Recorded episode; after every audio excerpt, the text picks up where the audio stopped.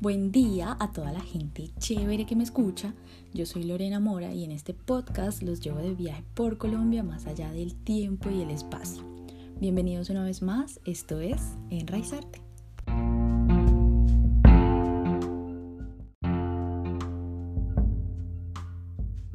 En Colombia existe una amplia tradición oral. De norte a sur nos han contado mitos y leyendas, Vemos en los parques muchas veces a los cuenteros captando la atención de un público sin edades y quien no se ha trasnochado escuchando las historias de las abuelas o cantando las travesías de los llaneros. Por algo nace aquí el realismo mágico y yo creo que no hay mejor manera de viajar y conocer la historia de los países y entender su cultura que a través de sus gentes. Es por eso que en esta tercera temporada del podcast daremos varias vueltas a través de las regiones de nuestro país, contando historias de escritores, artistas, directores, pintores y toda esa gente bacana y berraca nacida en este país que nos sirve de luz y nos llena de esperanza en estos tiempos tan turbios. Y aquí una lección rápida de geografía. Colombia está dividido en cinco regiones. Comprendiendo prácticamente todo el centro del país está la región andina. Por allí pasa la cordillera de los Andes. Al norte está la región Caribe, en la que además se incluye la parte insular de Colombia, que son las islas de San Andrés y Providencia. Aquí quiero hacer un pequeño paréntesis. Resulta que hace unos meses por nuestras islas, literalmente por encima, pasó el huracán Iota, un huracán de categoría 5 que dejó damnificada a la mayoría de la población. Cientos de familias lo perdieron todo y el gobierno, lamentablemente, no ha hecho la gestión correspondiente para ayudar a estas personas que además viven del turismo. O sea, más de malas no se puede ser, sumado esto a la situación de la pandemia. Entonces, los quiero invitar a hacer sus donaciones en la página de Pro Archipiélago que les dejaré en nuestra cuenta de Twitter. Continuamos con el hilo del episodio.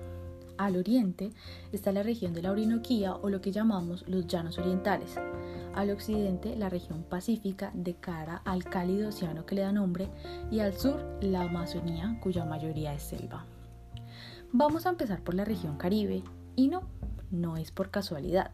En el último episodio hablamos de nuestro Gabo y de toda su magia. Nuestro personaje de hoy no solo era amigo de Gabriel García Márquez, sino que además era un gran escritor y guionista que cambió la forma de hacer periodismo en Colombia con su particular cinismo. Estoy hablando de Álvaro Cepeda Zamudio. En la ciudad de Barranquilla, también conocida como La Arenosa, una ciudad rodeada por el río Magdalena con un puerto gigante y que por ende ha sido siempre la puerta del comercio, el 30 de marzo de 1926, en una familia de clase alta, nace Álvaro Cepeda Zamudio. Su padre, Luciano Cepeda y Roca, fue un político militante del Partido Conservador y un asiduo lector. Sin embargo, fue de su abuelo, el periodista Abel Cepeda Vidal, de quien hereda la actitud contestataria y crítica por la que destaca él y que vive fielmente en su obra. También fue su abuelo quien influyó en Álvaro el interés por los artículos de opinión, la literatura y el cine. Los padres de Álvaro se divorcian cuando él apenas tiene 6 años y su madre se lo lleva a Ciénaga, un pueblo cerquita del mar, porque además él sufría de asma y entonces se creía que el clima cálido ayudaba un poco con los problemas respiratorios. Debido a sus problemas de salud, tuvo que faltar varias veces a clase, pero pese a todo siempre destacó por sus buenas notas y su disciplina. Tanto que en 1939 consigue entrar a un colegio muy gomelo, muy nice, que es el Colegio Americano de Barranquilla. Pero él no dejó de tener nunca un alma rebelde, un empuje especial que lo llevó a escribir textos de gran controversia. Si algo le parecía injusto, él sacaba su bolígrafo y apuntaba palabras como balas. Si hay algo que ha minado el periodismo en Colombia desde siempre es la censura. Si hoy en día, con toda la tecnología que hay y las redes sociales, hay censura, como en el caso de aquí noticias que cada rato le borran los tweets, le cierran el Facebook, pues imagínense en esa época donde el conservadurismo estaba a flor de piel. Era muy difícil alzar la voz en nombre de la justicia y de la libertad y de la verdad. Se necesitaba mucho perrenque. Pero eso para Álvaro nunca fue un problema, porque como les digo, este man era un duro. Y así fue que en 1944 empezó a trabajar como redactor de El Heraldo. Él escribía en una columna titulada Cosas, donde defendía la libertad de expresión y cuestionaba incesantemente al gobierno. pero unas por otras, porque escribía en el periódico, pero lo echaron del colegio Pupi en 1945 porque escribió un artículo cuestionando a los profesores, su metodología y su conducta autoritaria. Y mientras estos lo expulsaban, otros le abrían los brazos, pues en el colegio de Barranquilla lo consideraron siempre un alumno excepcional.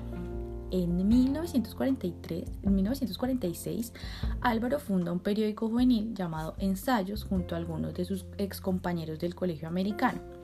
Y es que cuando alguien tiene vocación, lo que hace se vende solo. Entonces, gracias a estas publicaciones, el director del periódico El Nacional lo contrata y le da su propia columna llamada Hoja de Ruta, al año siguiente se va a Guayaquil a cubrir el Campeonato Sudamericano de Fútbol, donde hace varias crónicas de los partidos, por supuesto, pero también de la ciudad y de la gente.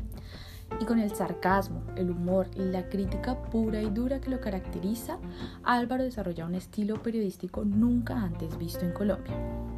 Entonces aquí sucede algo mucho más bacano y que es mejor y lo que mejor y lo que mejor le puede pasar a una mente inquieta como la de Álvaro y es viajar.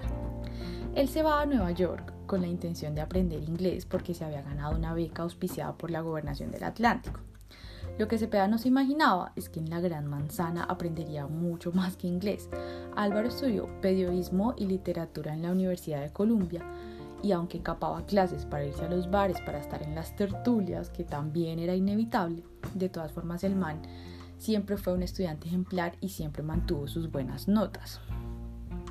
Durante esta temporada que se comprende entre 1949 y 1951, Cepeda leyó a los autores más representativos de la vanguardia norteamericana, William Fournier, Virginia Woolf, Truman Capote y William Soroyan.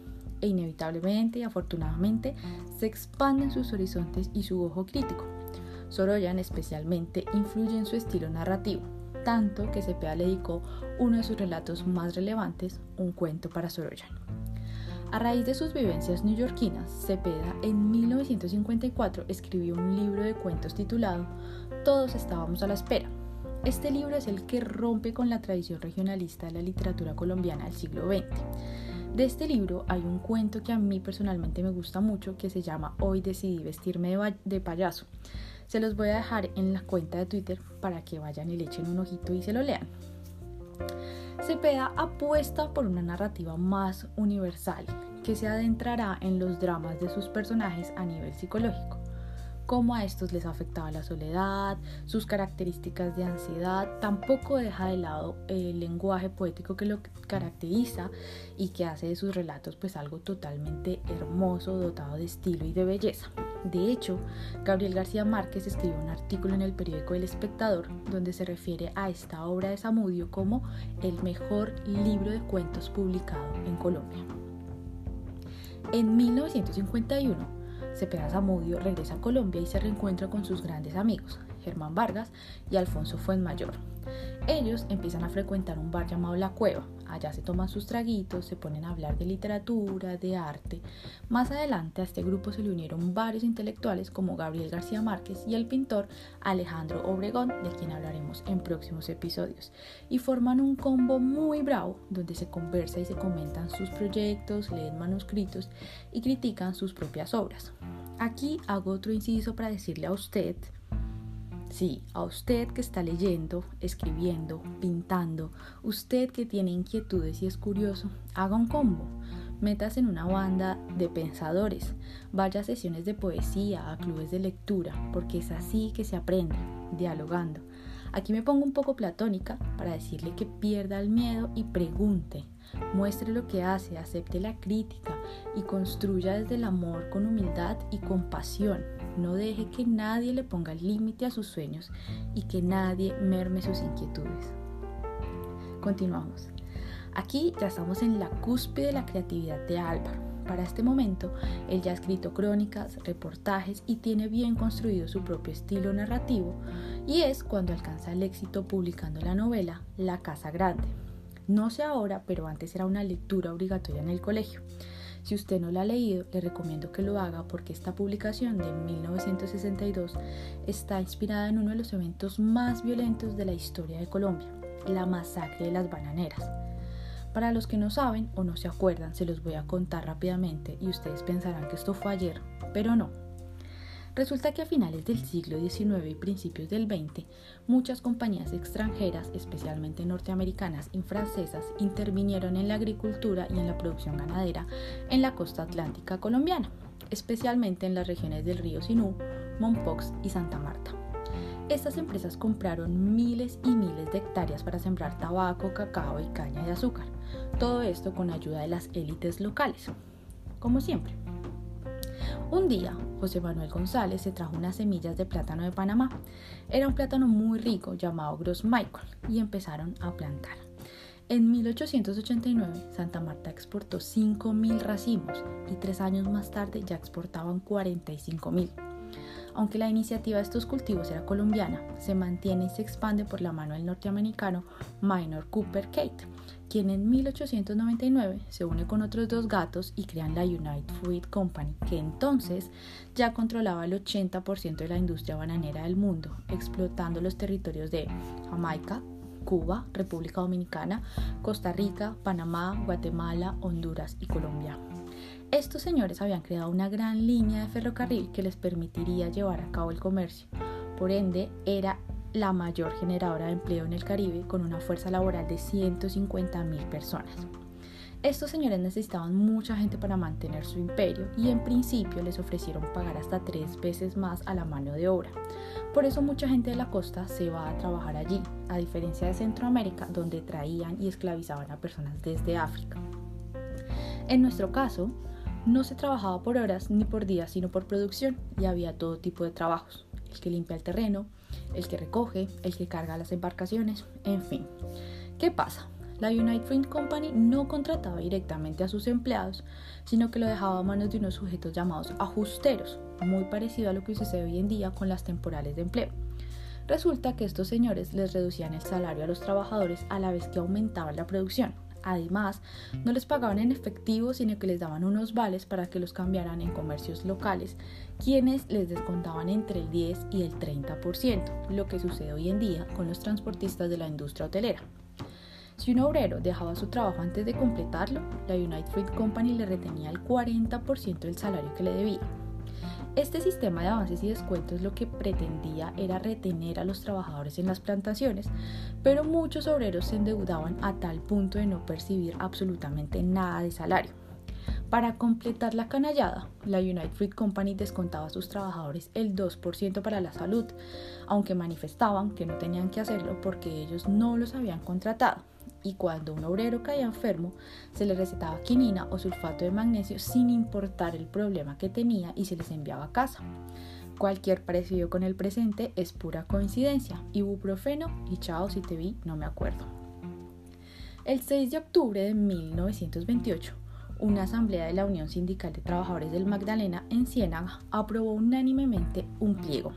Solicitaron a la United Fruit Company y a los productores nacionales seguro colectivo obligatorio, reparación por accidentes de trabajo, habitaciones higiénicas y descanso dominical, aumento en un 50% de los jornales de los empleados que ganaban menos de 100 pesos mensuales, supresión de los comisariatos, cesación de préstamos por medio de vales, pago semanal, abolición del sistema de contratista y un mejor servicio hospitalario. El 7 de octubre, Erasmo Coronel y Nicanor Serrano y Pedro del Río, los tres negociadores escogidos por los trabajadores de las plantaciones, viajaron a Santa Marta para representar el pliego a la United Fruit Company. El gerente, Tomás Bradshaw, se negó a recibirlos.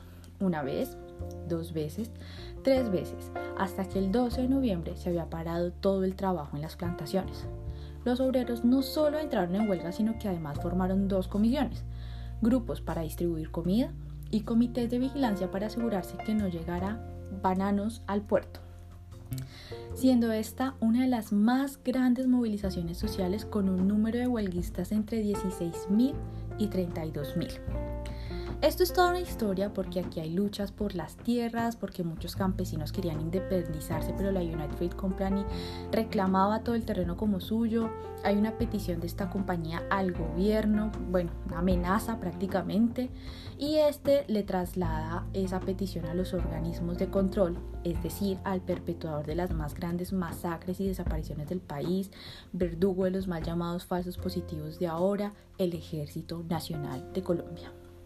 El 5 de diciembre, el coronel Cortés Vargas aprovisiona sus tropas y acorrala a la una y media de la madrugada, a oscuras como suelen hacerlo siempre, acorralan a aproximadamente 4.000 huelguistas que dormían o hablaban, mejor dicho, estaban sanos. Los huelguistas escucharon ruidos, pero jamás imaginaron lo que iba a pasar.